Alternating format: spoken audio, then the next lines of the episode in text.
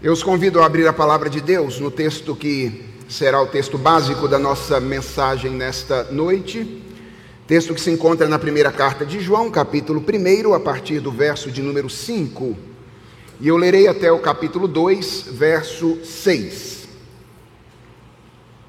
Primeira carta de João, capítulo 1, do verso de número 5 até o capítulo 2, verso 6. Farei a leitura, peço aos irmãos que acompanhem silenciosamente esta leitura que farei. A palavra do Senhor diz assim: A mensagem que dele ouvimos e que anunciamos a vocês é esta: Deus é luz e não há nele treva nenhuma. Se dissermos que mantemos comunhão com Ele e andarmos nas trevas, mentimos e não praticamos a verdade. Se andarmos na luz, como Ele está na luz, mantemos comunhão uns com os outros, e o sangue de Jesus, seu Filho, nos purifica de todo pecado. Se dissermos que não temos pecado nenhum, a nós mesmos nos enganamos e a verdade não está em nós. Se confessarmos os nossos pecados, Ele é fiel e justo para nos perdoar os pecados e nos purificar de toda injustiça. Se dissermos que não cometemos pecado, fazemos dele um mentiroso e a sua palavra não está em nós. Meus filhinhos, Escrevo-lhes estas coisas para que vocês não pequem.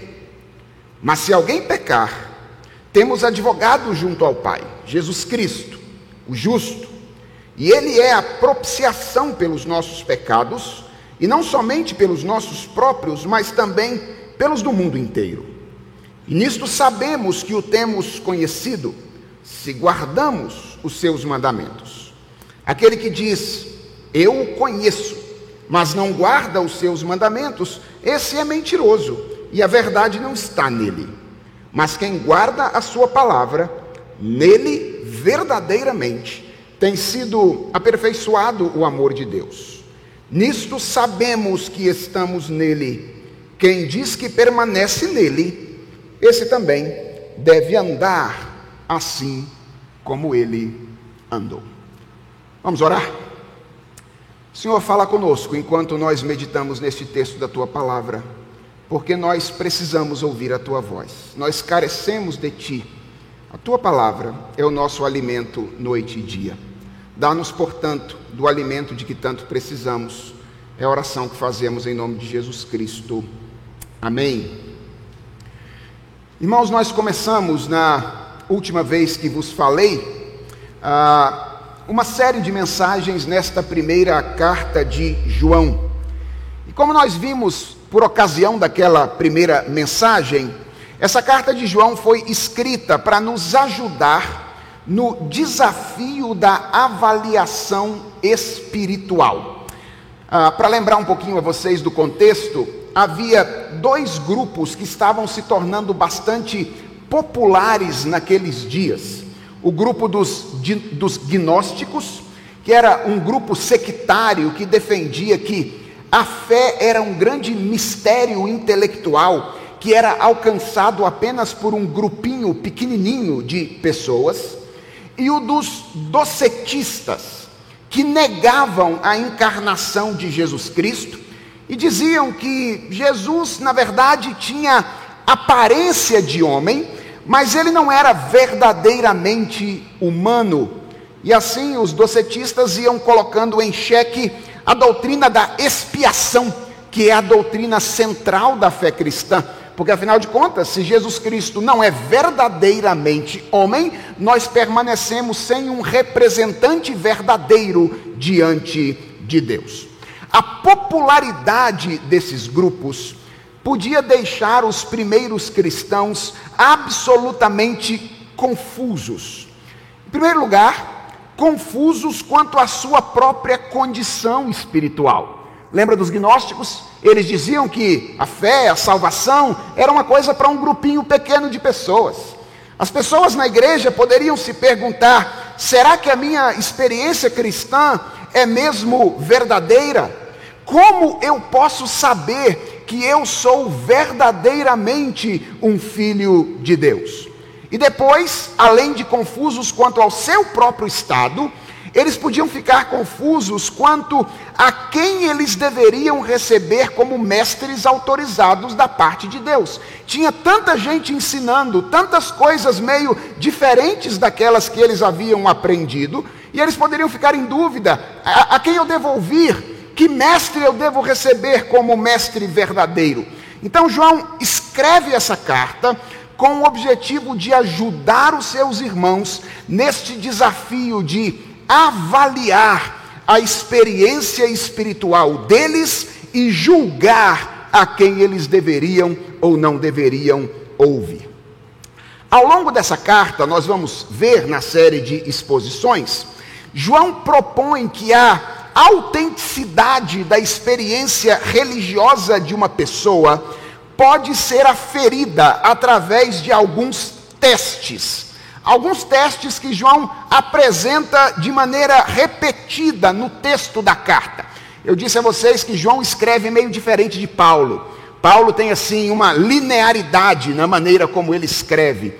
João não, não. João traz um assunto, depois ele muda de assunto, volta aquele assunto novamente, ele vai repetindo esses assuntos, aprofundando e alargando o seu conteúdo na medida em que ele escreve.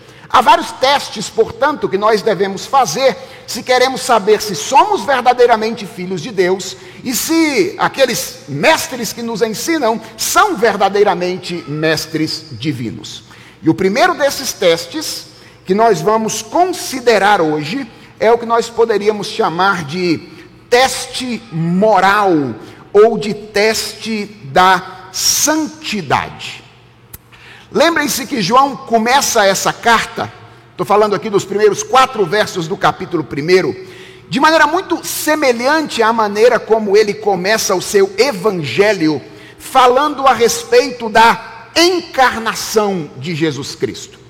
E ao fazer isso, João parece ter o objetivo de esclarecer basicamente duas coisas a respeito da mensagem que ele e os apóstolos estavam transmitindo à igreja. Em primeiro lugar, João queria esclarecer qual era a fonte da mensagem: o próprio Deus.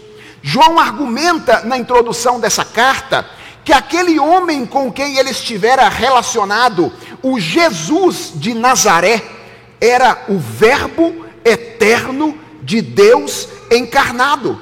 E que a mensagem que ele, João, estava transmitindo à igreja tinha sido recebida diretamente dele, Jesus Cristo, o Verbo de Deus. Então, João queria que, que os seus leitores soubessem da fonte da sua mensagem. Mas João também desejava que eles soubessem da finalidade da mensagem. João diz nos primeiros versos do capítulo 1 que ele estava transmitindo aquela mensagem com a finalidade de promover comunhão. É isso que a mensagem do Evangelho faz. Ela não causa confusão, mas ela causa comunhão. Primeiro, comunhão entre os comunicadores e receptores da mensagem, naquele caso, os apóstolos e a igreja e depois a comunhão de todos com Deus. Muito interessante a maneira como João argumenta nesses primeiros quatro versículos, é, de maneira polêmica com aquelas duas correntes que eu acabei de mencionar. João argumenta de maneira polêmica com os docetistas, quando ele diz: Eu vi, eu ouvi, eu toquei a palavra encarnada. E João argumenta contra os gnósticos quando ele diz que todos aqueles que ouvem e recebem a palavra de Deus em todos os tempos ou épocas estão numa comunhão verdadeira com o Deus revelado por meio da palavra. Toda essa introdução tinha como objetivo comunicar aos destinatários da carta que eles não precisavam se sentir inseguros quanto à experiência religiosa deles. João, já nos quatro primeiros versos, faz isso, porque eles tinham sido alcançados por uma mensagem que procedia diretamente de Deus e que verdadeiramente os unia a Deus na companhia de todos os demais que tinham sido alcançados por ela. Mas um leitor de João poderia dizer mais ou menos o seguinte: Certo, João, entendi depois desses quatro versos. Eu entendi o que você está dizendo, mas Acho que a coisa ainda não está resolvida. Como eu posso saber que eu, euzinho aqui, João, essa pessoa que está falando com você, fui alcançado por essa mensagem? Como eu, João, euzinho aqui, ó, posso ter a convicção de que eu não estou sendo vítima do engano do meu coração? imaginando que estou vivo, enquanto de fato estou morto. E João então responde a essa questão, enfrenta essa questão, apresentando de início aqui o teste que eu chamei aqui nessa noite de o teste moral ou o teste da santidade. E João começa no verso de número 5 apresentando o fundamento desse teste. Vejam, irmãos, que até aqui João tinha falado a respeito da fonte da mensagem e João tinha falado a respeito da finalidade da mensagem. Mas agora João vai falar a respeito do conteúdo da mensagem. E ele diz: A mensagem que dele ouvimos e que anunciamos a vocês é esta: Deus é luz e não há nele treva nenhuma. Reparem que, mais uma vez, João polemiza com os docetistas aqui. Vocês já perceberam isso? Esse negócio da encarnação de Jesus deve ser muito importante. Porque João o tempo inteiro está polemizando com esses homens. Ele não diz a mensagem que dele recebemos. Ele diz a mensagem que da parte dele ouvimos. Ele tem esse interesse de deixar claro que a relação era sensorial o tempo inteiro para esclarecer que Jesus Cristo é a palavra encarnada de Deus. Mas qual é a mensagem que foi transmitida a ele? A primeira coisa que fica clara aqui a respeito da mensagem é que a mensagem de João é sobre Deus, o Pai. Vocês perceberam isso? O conteúdo da mensagem é Deus. E é curioso notar que esta é a mensagem que João diz ter recebido de Jesus Cristo. O que significa que, mesmo sendo Deus, Cristo não veio ao mundo para chamar a atenção para si mesmo. O ministério dele, pelo contrário, era chamar a atenção para Deus, o Pai. O alvo dele é fazer com que o Pai se tornasse conhecido.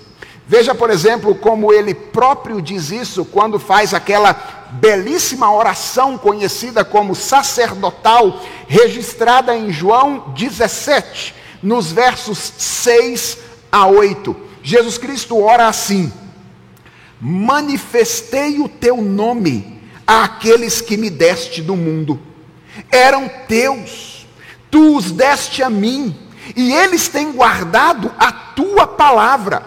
Agora eles reconhecem que todas as coisas que me tens dado provêm de ti, porque eu lhes tenho transmitido as palavras que me deste, e ele as, eles as receberam verdadeiramente, reconheceram que saí de ti e creram que tu me enviaste. O alvo da vida e do ministério de Jesus Cristo, portanto, foi fazer o Pai conhecido. A mensagem é sobre o Pai. E a segunda coisa que João diz aqui sobre o conteúdo da mensagem é que a mensagem é sobre o caráter de Deus. É sobre quem ele é. E a grande verdade que essa mensagem belíssima afirma sobre Deus é que Deus é luz e que não há em Deus treva nenhuma. Irmãos, obviamente, João está usando uma metáfora aqui. João não está dizendo que Deus é uma onda eletromagnética sensível ao olho humano. É óbvio que não é isso que João está dizendo. Deus é uma pessoa. O que João está fazendo aqui ao dizer Deus é luz, é usar a luminosidade no contraste de luz e trevas para se referir a um atributo divino. E a pergunta é: que atributo divino é esse? Talvez a gente possa pensar nesse atributo divino com várias implicações a áreas diferentes. Por exemplo, no que diz ao conhecimento, luz significa que Deus é a verdade. É Ele que esclarece a verdade a respeito de quem Ele é, quem nós somos, quem o mundo é. É quando nos aproximamos de Deus que conhecemos verdadeiramente as coisas. Portanto, Deus é luz, equivale a dizer que Deus é verdadeiro. Mas numa perspectiva moral ou ética, que é a que mais interessa esse momento da passagem aqui, eu creio que o atributo que vem à tona é santidade, perfeição. Deus é luz, significa que Deus é santo, significa que Deus é puro, significa que Deus é perfeito e que no ser de Deus não existe nenhum mal. E lembre-se, João está trazendo à tona o conteúdo da mensagem que ele recebeu de Jesus Cristo aqui, no contexto da apresentação de um teste. O que é que ele deseja com isso? Ao trazer esse conteúdo da mensagem aqui, chamar a atenção para o fato de que o próprio conteúdo da mensagem pode nos ajudar no desafio da avaliação.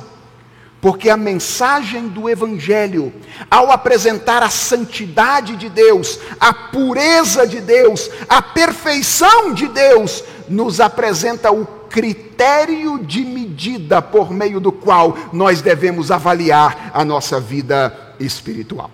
Isso fica mais claro quando João apresenta o teste propriamente dito nos dois versos seguintes. O teste proposto por João aqui, irmãos, nada mais é do que um exercício de observação e lógica. A gente às vezes acha que tem um negócio do outro mundo sendo ensinado aqui, não é? Sim, é de outro mundo no sentido de que é revelação divina. Mas basta usar um pouquinho da lógica e da observação e a gente percebe que o teste faz todo sentido. Pensemos um pouco.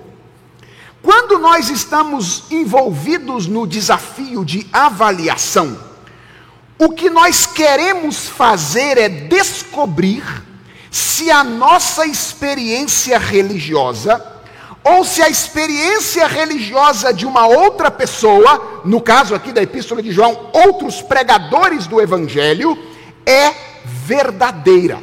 É isso que a gente está querendo fazer. No caso da autoavaliação, o que, que a gente quer descobrir? Se nós fomos verdadeiramente alcançados por essa mensagem que promove comunhão com Deus. No caso da avaliação de um terceiro, o que nós desejamos saber? Se um determinado pregador é um portador legítimo dessa mensagem. O que é que João acabou de nos dizer a respeito do caráter de Deus. João acabou de nos dizer que essa mensagem, que nós queremos saber se nos atingiu de verdade, ela diz nuclearmente algo a respeito do Deus da comunhão. Ou seja, essa mensagem fala algo a respeito do caráter do Deus com quem nós queremos saber se nós estamos relacionados. Ela tem algo a dizer sobre quem Deus é e sobre aquilo que Deus faz. O que João acabou de dizer, irmãos, é que o Filho de Deus se encarnou com a finalidade de nos revelar que Deus é luz. Deus é santo, Deus é perfeito, Deus é puro, como santos, puros e perfeitos são todos os seus atos. Se João fosse um valadarense, tivesse nascido lá no interior de Minas Gerais, ele escreveria que, depois dessas informações, nós estamos com a faca e o queijo nas mãos. Se, se o que nós queremos saber é se a nossa comunhão com Deus é verdadeira, e nós sabemos que Deus é luz, basta analisarmos a nossa vida, basta examinarmos o nosso procedimento e verificarmos se existe correspondência entre quem Deus é e quem nós somos. Basta verificarmos se a perfeição divina, se a santidade de Deus pode ser encontrada em nós. É exatamente isso que João diz nos versos 6 e 7 do texto com o qual nós estamos trabalhando hoje. Ele diz assim: Se dissermos que mantemos comunhão com Ele e andarmos nas trevas, o que nós estamos fazendo? O que nós estamos fazendo? mentindo. Mentimos e não praticamos a verdade, porque não há correspondência entre quem Deus é e quem nós somos. Agora, se andarmos na luz, como Ele está na luz, então isso é um sinal de que nós mantemos comunhão uns com os outros, ou seja, nós fazemos parte dessa grande família que foi alcançada pela mensagem do Evangelho e nós fomos beneficiados pelo maior benefício dessa mensagem, que é o perdão e a purificação dos pecados.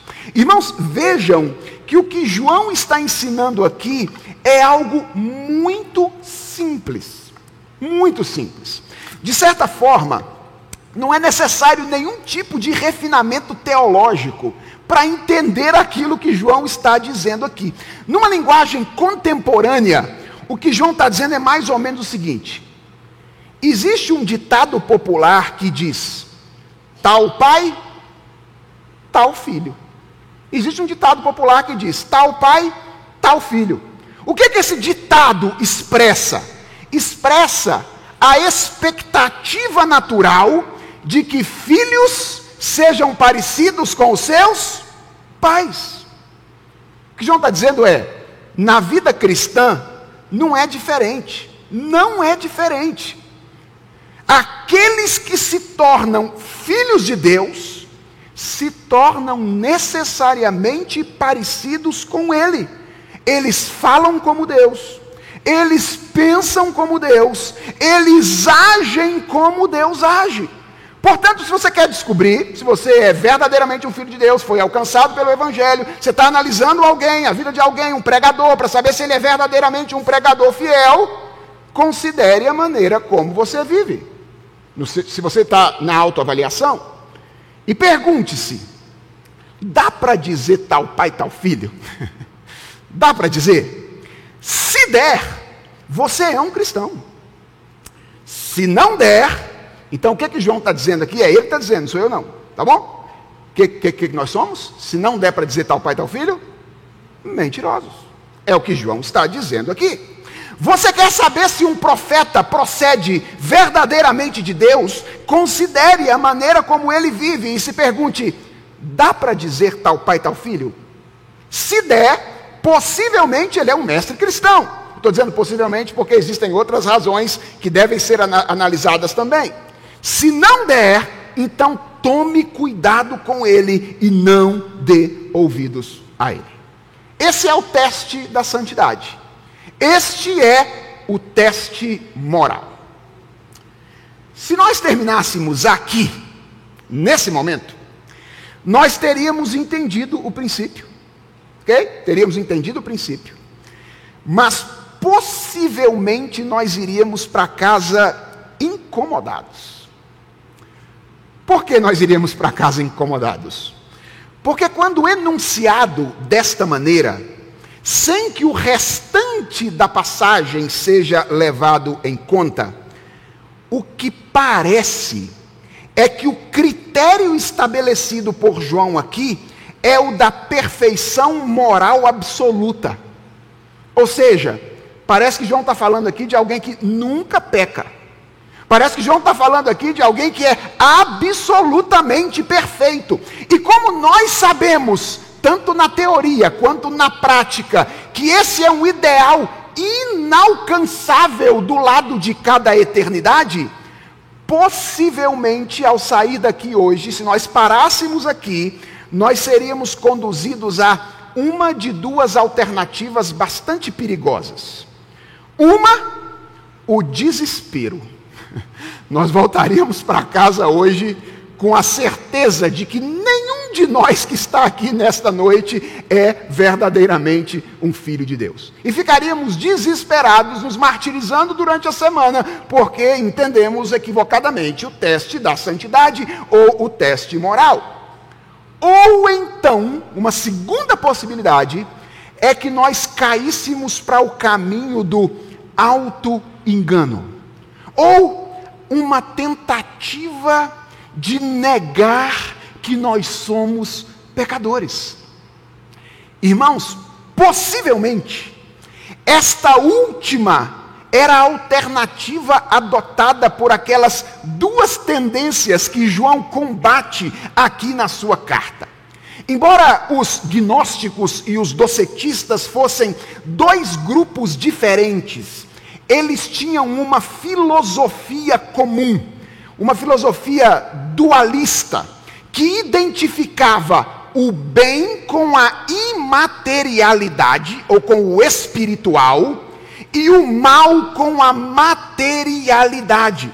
Por que, que os docetistas tinham dificuldade com a encarnação de Jesus? Por que, que eles diziam que Jesus não pode ter tido um corpo humano verdadeiro como o nosso? Porque eles partiam de uma filosofia que acreditava que tudo é, que era material era essencialmente mal. O que levou os docetistas a fazer essa afirmação sobre a natureza de Jesus, possivelmente levou muito dos docetistas e dos gnósticos a afirmar que eles não eram pecadores. Eles viviam naquela ocasião dizendo que eles não eram pecadores. E talvez você esteja assustado, é porque, pastor, eles conseguiam assim viver uma vida de santidade absolutamente perfeita? Que nada!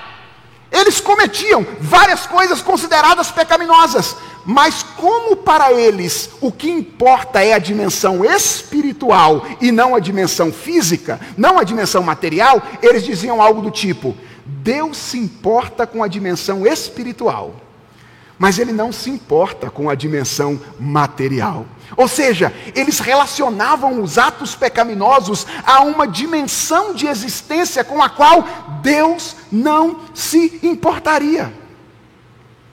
Parece os crentes de hoje, viu? Que diz assim: Deus não se importa com o que eu faço, Deus se importa com as minhas intenções. Se as minhas intenções estiverem adequadas, eu posso fazer qualquer coisa.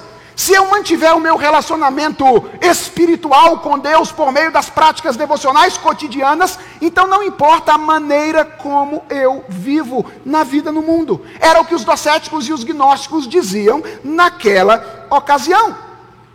E então João vai respondê-los a partir do verso de número 8 até o verso de número 10. E ao fazer isso, João vai nos dar uma visão mais exata de qual é o significado do teste da santidade, que vai nos ajudar a voltar para casa sem arrancar muitos os cabelos, com a consciência de que, sim, nós somos filho de Deus. Quer dizer, talvez nós sejamos filhos de Deus. João está escrevendo aqui para uma igreja e nós sabemos que do lado de cada eternidade, nem todas as pessoas que fazem parte ou que têm o seu nome arrolado no rol de membros de uma igreja já nasceu de novo e já é verdadeiramente filho de Deus. Então, entendendo isso, nós vamos voltar para casa um pouco mais tranquilo, sabendo qual é o caminho para lidar com a consciência de pecado. Não é nem a, o desespero, nem a negação. Veja que nos versos de 8 a 10, João parece estar lidando exatamente com aquelas pessoas que, diante dessa tensão entre a santidade de Deus e a consciência de pecado, optavam pela negação.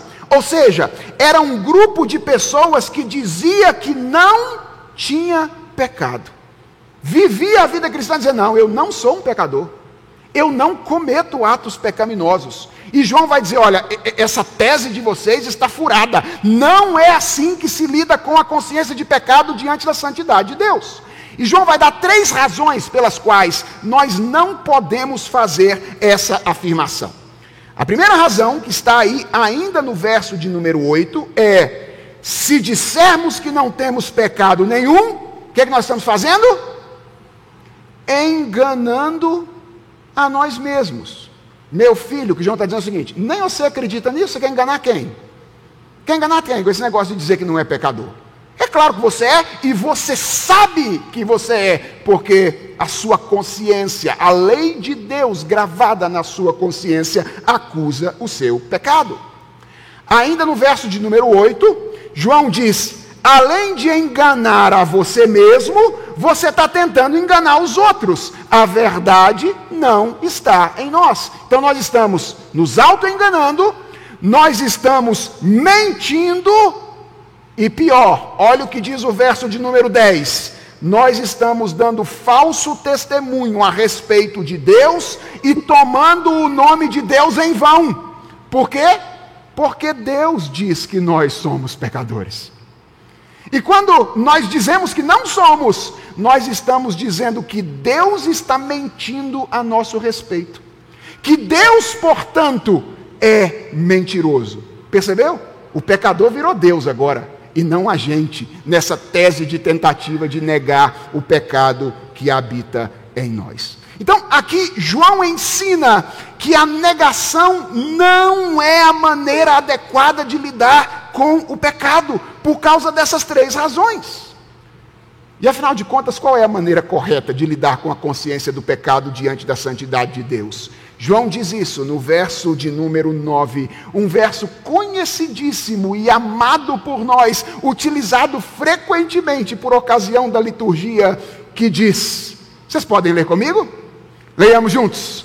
Se confessarmos os nossos pecados, Ele é fiel e justo para nos perdoar os pecados e nos purificar de toda injustiça. Percebam, irmãos, que nesse verso fica muito claro que o que João tem em mente aqui, quando ele afirma que a marca do verdadeiro cristão é andar na luz, não significa perfeição moral absoluta. O verso 9 deixa isso claro. Na verdade, já havia evidências disso antes. Dê uma olhadinha, por exemplo, no verso 7. E veja que João usa verbos diferentes para se referir à relação de Deus com a luz e à nossa relação com a luz. Você percebeu? Acerca de Deus, João diz: Deus é luz. Ou acerca de Deus, João diz: Deus está na luz. A nosso respeito, ele diz: Nós andamos na luz. São coisas diferentes. Ser luz e estar na luz é diferente de andar na luz. Perceba que ainda no verso 7, na apresentação lá do teste, a apresentação inicial, João diz que um dos efeitos de andarmos na luz é que o sangue de Jesus Cristo, o seu Filho, nos purifica de todo pecado. Portanto, João nunca esteve falando de perfeição moral absoluta. Ele nunca falou de ser perfeito. Mas o verso de número 9 deixa isso muito claro. Andar na luz não significa perfeição moral absoluta. Então, o que significa andar na luz? Primeiro, Andar na luz implica a convicção de que nós somos pecadores. E em segundo lugar, implica oferecer uma resposta adequada a essa convicção. E que resposta é essa? A confissão arrependida. Quem é aquele que anda na luz? Diz João, até esse ponto da exposição da passagem. É aquele que, em primeiro lugar, diante da consciência de pecado obtida ao perceber a santidade de Deus, não tenta negar a sua condição, reconhece a sua condição. Sabe qual é o significado do verbo confessar? É concordar com. Lembra o que é que aqueles homens daquela seita estavam dizendo? Deus estava dizendo para eles: vocês são pecadores. Mas eles estavam dizendo: não, nós não somos, nós não concordamos contigo. João está dizendo: se confessarmos os nossos pecados, ou seja, se concordarmos com o diagnóstico de Deus a nosso respeito. Deus diz: você é pecador. E você diz: é verdade, eu sou pecador. E eu não tenho absolutamente nada a fazer com as minhas próprias mãos para escapar a essa condição. Quando nós reconhecemos isso, confessamos diante de Deus os nossos pecados, então nós somos purificados pelo sangue de Jesus Cristo. E esse é o primeiro passo para andar na luz. Andar na luz é isto, irmãos, é ter convicção de que somos pecadores, responder adequadamente a essa convicção. E entender isso é algo importantíssimo, porque isso nos livra daquelas alternativas anteriores que são o desespero ou a negação. Depois de ler essas palavras, nós não precisamos ir para casa agora desesperados, nem negacionistas, para usar a palavra da moda, ok? Não precisamos ir para casa desesperados, não precisamos ir para casa te tentando negar o nosso pecado. Mas atenção, se João tivesse terminado aqui, uma nova confusão poderia surgir. Porque alguém poderia pegar argumentação e dizer assim: ora, se andar na luz é a consciência de pecado, arrependimento e confissão, então não importa a maneira como eu vivo. Se eu sei que eu sou pecador e regularmente, regularmente eu vou na igreja, eu dobro meu joelho diariamente e eu então pronuncio palavras de pedido de perdão a Deus, então eu estou garantido, eu posso ter certeza de que eu sou um cristão. Eu vou viver de qualquer jeito, mas eu vou garantir a minha vida cristã por meio dessa prática constante da confissão, certo? João parece prever que essa confusão poderia atingir os seus leitores. É por isso que João termina a sua argumentação com os versos 1 e 2 do capítulo 2. Aí está dizendo, como termina se você leu até o verso de número 6? É que depois você vai perceber que os versos 3 a 6 do capítulo 2 são uma repetição de tudo isso que João acabou de dizer agora. Lembra do vai e vem? Ele vai repetir de novo, só que com palavras diferentes. É isso que ele vai fazer. Mas o encerramento da argumentação está aí nos versos 1 e 2, quando ele parece prever esta confusão. E ele diz assim: Filhinhos meus, Sabe, o pai tomando assim os, os filhos no colo, tendentes a usar as palavras do pai para viver de acordo como ele quer. O pai aqui, o pastor. João os pega no colo e diz assim: Filhinhos meus, deixa eu explicar com exatidão o que eu estou querendo dizer para vocês. Estas coisas vos escrevo para que não pequeis.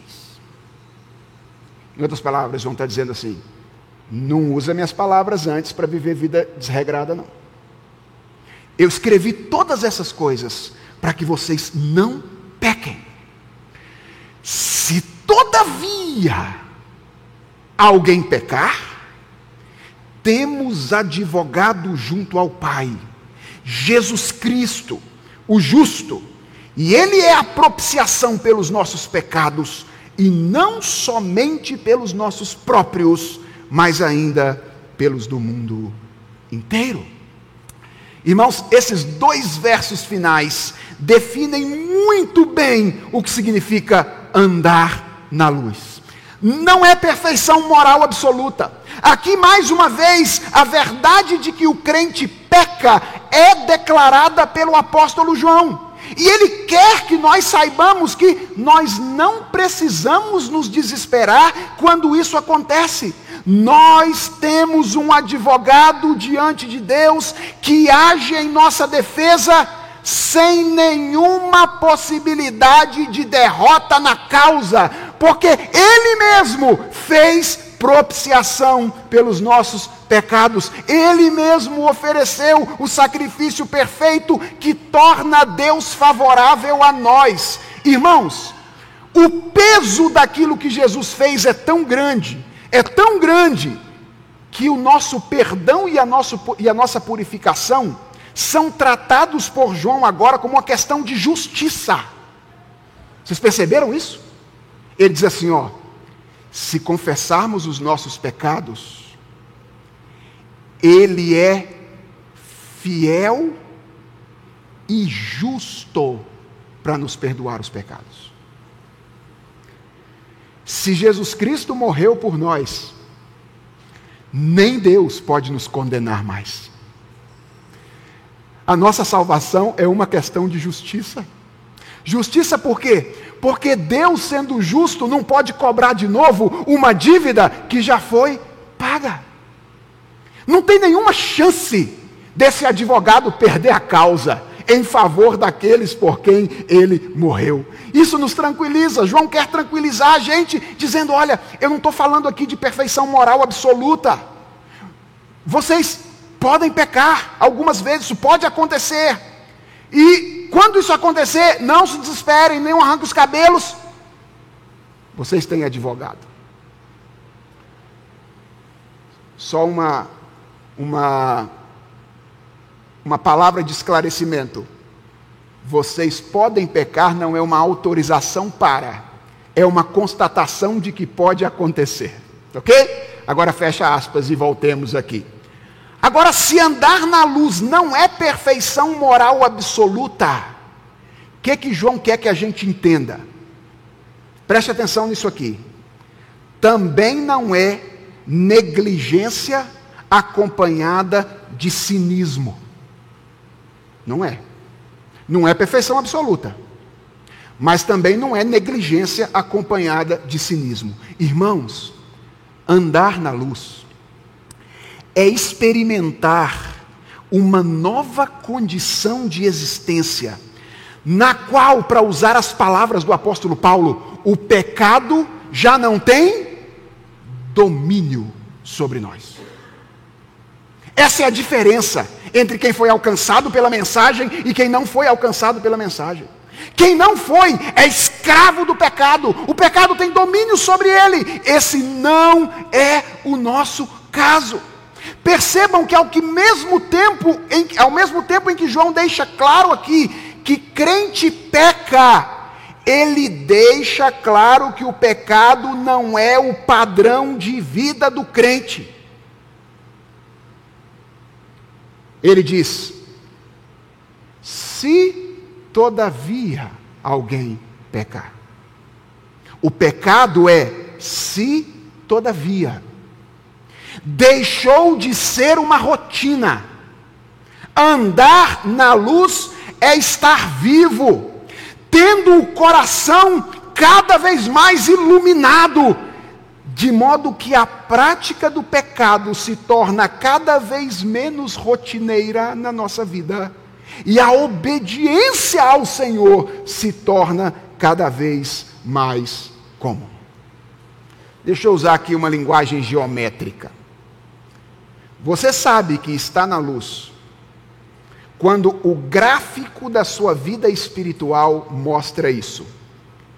Tendência de queda nos pensamentos, desejos, ações e reações pecaminosas, e tendência de alta em pensamentos, desejos, ações e reações santos. É isso. Isso é o que João está dizendo aqui. Quer saber se você é verdadeiramente um filho de Deus? Olha para a maneira como você está vivendo. Olha para a maneira que você está vivendo. E se você percebe esse gráfico, tendência de queda nas, nos desejos, pensamentos, ações pecaminosos, tendência de alta nos desejos, pensamentos e ações santos, então isso é um sinal de que você está na luz. Agora, se você não consegue enxergar isso, preocupe-se, preocupe-se, porque todos aqueles que foram alcançados pela mensagem de um Deus que é santo, precisam expressar paulatinamente na sua vida a santidade que procede desse Deus. Uma última palavra antes de eu caminhar para o encerramento da nossa mensagem. Irmãos, nem sempre a nossa sensação na vida cristã é essa de estarmos subindo. Nem sempre essa é a nossa sensação. Uh, deixa eu dar um exemplo a vocês. Imagine que alguém se converte depois de uma longa vida como um viciado em drogas, ou como um viciado em sexo. E aí então, durante os primeiros anos da sua conversão, ele luta bravamente contra os seus desejos pecaminosos nessa área. Ele destina a maior parte dos seus esforços espirituais para mortificar este seu pecado. E depois de algum tempo ele consegue obter vitória é, muito significativa sobre essa tendência do vício às drogas, do vício com relação à sexualidade, e ele se sente então livre. E então, ele começa a perceber que a maneira rude com que ele fala com as pessoas também é pecado. Ele não tinha percebido isso antes, porque os esforços dele estavam sendo tão destinados a lutar naquelas outras batalhas que ele não tinha nem tido tempo ainda de perceber que havia outras coisas que ele precisava lidar com elas. E aí, quando ele descobre isso, a tendência é que ele se coloque lá embaixo e diga assim: Ah, então eu não sou crente, não. Acho que eu não sou, não, porque, ó, tá vendo? Lutei tanto, lutei tanto, lutei tanto, e agora eu estou percebendo que eu sou um miserável pecador aqui. Atenção, ele pode sentir que está retrocedendo, porque ele imaginou que tinha vencido a guerra, mas agora se vê tendo que começar uma outra batalha. Ele se percebe, às vezes, mais pecador do que ele se percebia antes. Mas o que eu quero que você entenda é que o retrocesso, nesse caso, só está na mente dele. Não é um retrocesso real, ele continua crescendo. Deus continua o conduzindo em santidade. Deus o continua, continua fazendo com que a luz habite as trevas que existem no seu coração. E por isso nós precisamos tomar muito cuidado para não fazer da medida da nossa vida espiritual as nossas sensações interiores. Vai haver momentos na sua vida em que você vai dizer assim: acho que eu não sou não. Mas se você estiver caminhando com Deus, mesmo nos momentos em que você parece estar embaixo, você está mais alto do que você estava antes. Se você está sendo carregado pelo Senhor, mesmo nos momentos em que você parece estar mais baixo, você está crescendo em santidade. João então conclui com três versos que, como eu disse, apenas repetem o, o teste. As mesmas ideias, com palavras diferentes. João diz assim: Ora, sabemos que o temos conhecido por isso. Como é que eu sei que eu conheço a Deus? Se guardamos os seus mandamentos. Aquele que diz, eu conheço, e não guarda os seus mandamentos, é mentiroso, e nele não está a verdade. Aquele, entretanto, que guarda a sua palavra, nele verdadeiramente tem sido aperfeiçoado o amor de Deus. Nisto sabemos que estamos nele. Aquele que diz que permanece nele, esse também deve andar assim como ele andou. Irmãos, nós vivemos dias em que muita gente, mesmo na igreja, acredita que a religião não passa de uma experiência subjetiva que não está sujeita a quaisquer critérios objetivos de avaliação. Você já parou para se perguntar por que, que a disciplina eclesiástica é tão pouco praticada em nossos dias? É por isso. Porque há uma ideia de que assim, você não pode avaliar a vida espiritual de ninguém, entendeu? Você não pode julgar a vida espiritual das pessoas. Você já parou para perceber por que, que pregadores tão antagônicos entram na lista de pregadores preferidos de um indivíduo na internet? Acho que isso já deve ter acontecido com o reverendo Leandro. Comigo já aconteceu. Às vezes uma pessoa escreve lá, pregadores que eu gosto de ouvir. Aí eu tô lá na lista e tem uns dois ou três caras na lista que eu falo assim: é sério que é, é sério que é, é, essas duas pessoas estão aqui na, na, na, na mesma lista? Tal é a, a diferença que existe em termos de pregação. Por que, que essas coisas acontecem? Porque nós nos acostumamos a tratar a fé como algo que não pode ser discutida, como algo que não pode ser testada. É isso também que explica o fato de muitos cristãos hoje em dia, eu estou falando com você, se satisfazerem com um tipo de experiência religiosa na qual há uma enorme contradição entre teoria e prática. Gente que vai à igreja, mas isso não tem absolutamente nada a ver com os outros lugares que ele frequenta. Gente que estuda a Bíblia, mas isso não interfere minimamente na maneira como ele pensa sobre política e sociedade. Gente que cultiva um hábito devocional, mas a devoção não muda a maneira como ele lida com a diversão e com o entretenimento. Irmãos, como nós vimos hoje, o ensino bíblico sobre a experiência religiosa é diferente. Para a Bíblia, guarde isso no seu coração. A experiência religiosa, a fé, não é um salto em direção ao transcendente que nos desconecta da realidade. A fé é uma abertura para o transcendente que determina a direção da nossa vida no chão da história. O que a Bíblia diz é que uma árvore se conhece pelo fruto. Isso é o que a Bíblia diz. Pelo fruto se conhece uma árvore. Com base nessa afirmação bíblica, eu quero fazer duas recomendações finais a você. A primeira é: tome cuidado para não se deixar levar pela mídia na sua dieta espiritual. Lembra que a gente está falando aqui de avaliar pregadores, saber quem receber como mestre verdadeiro. Tome cuidado para não se guiar pela mídia na sua dieta espiritual. Não é porque um pregador se tornou famoso e ganhou espaço na mídia que você deve ouvi-lo. Aliás, uma palavra para vocês, Igreja Presbiteriana de Santo Amaro. Receba prioritariamente alimento espiritual oferecido por homens de Deus que convivem com você, cujo caráter os efeitos do Evangelho na vida dele, você pode avaliar de perto. Por isso que vida de igreja é importante. Por isso que vida comunitária é importante. Porque vivendo dois, três, quatro anos, vocês vão conhecendo não só as virtudes de pregadores, vão conhecendo os defeitos e as lutas também. E sabem como é que os pregadores que pregam a palavra de Deus a vocês lidam com o seu próprio pecado. Se eles esmurram o seu corpo, como o apóstolo Paulo disse que esmurrava, com o objetivo de fazer com que as verdades do Evangelho se vejam não apenas na boca deles, mas na vida deles também.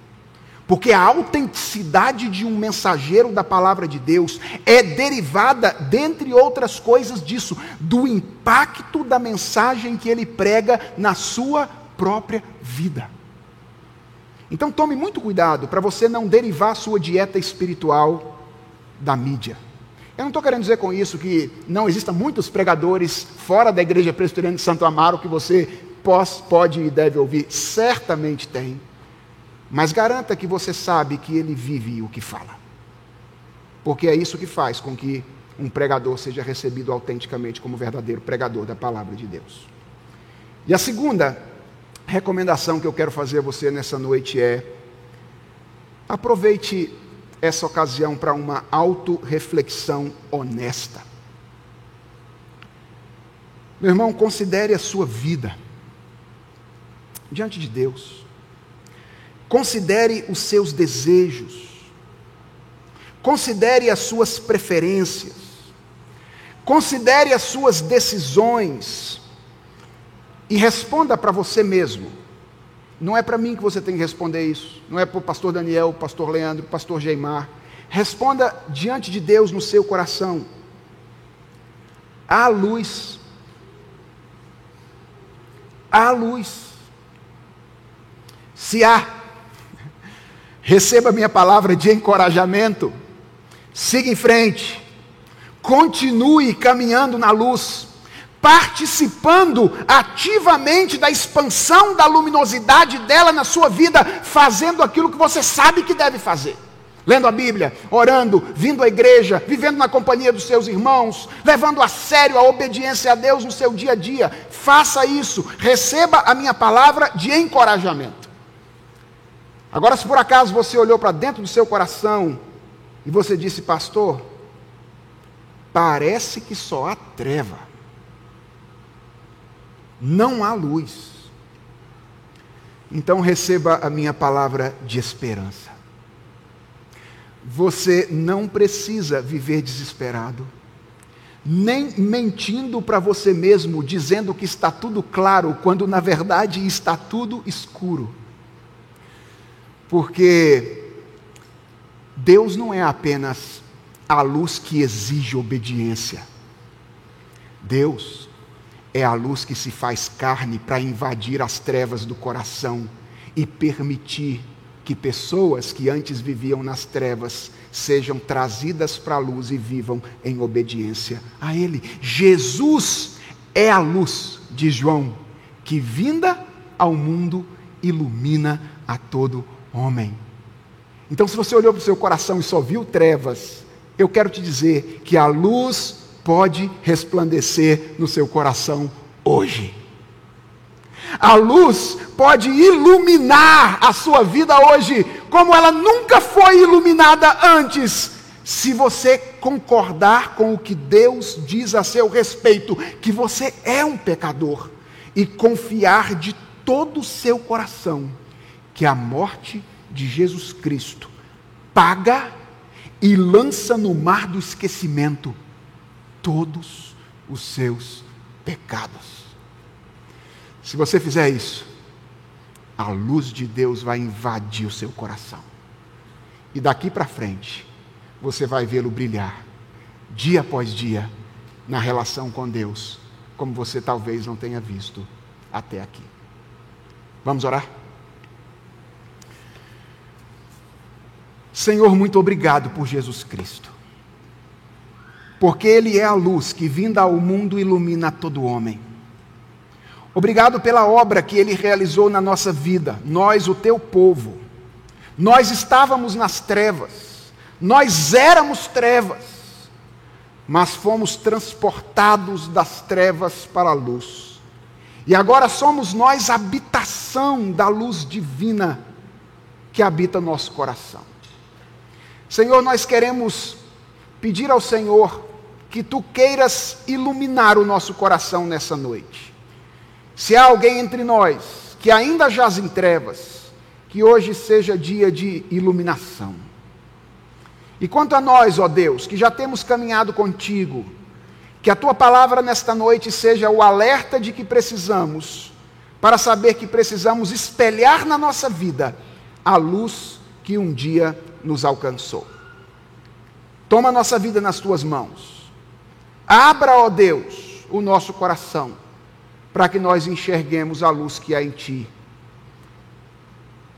E, esta luz, e que essa luz tome toda a nossa vida, ilumine nossa mente, nosso coração, e a partir daí os nossos atos, para que nós testemunhemos de Jesus Cristo, a luz que vinda ao mundo ilumina a todo homem. É a oração que nós te fazemos, no nome dele. Amém.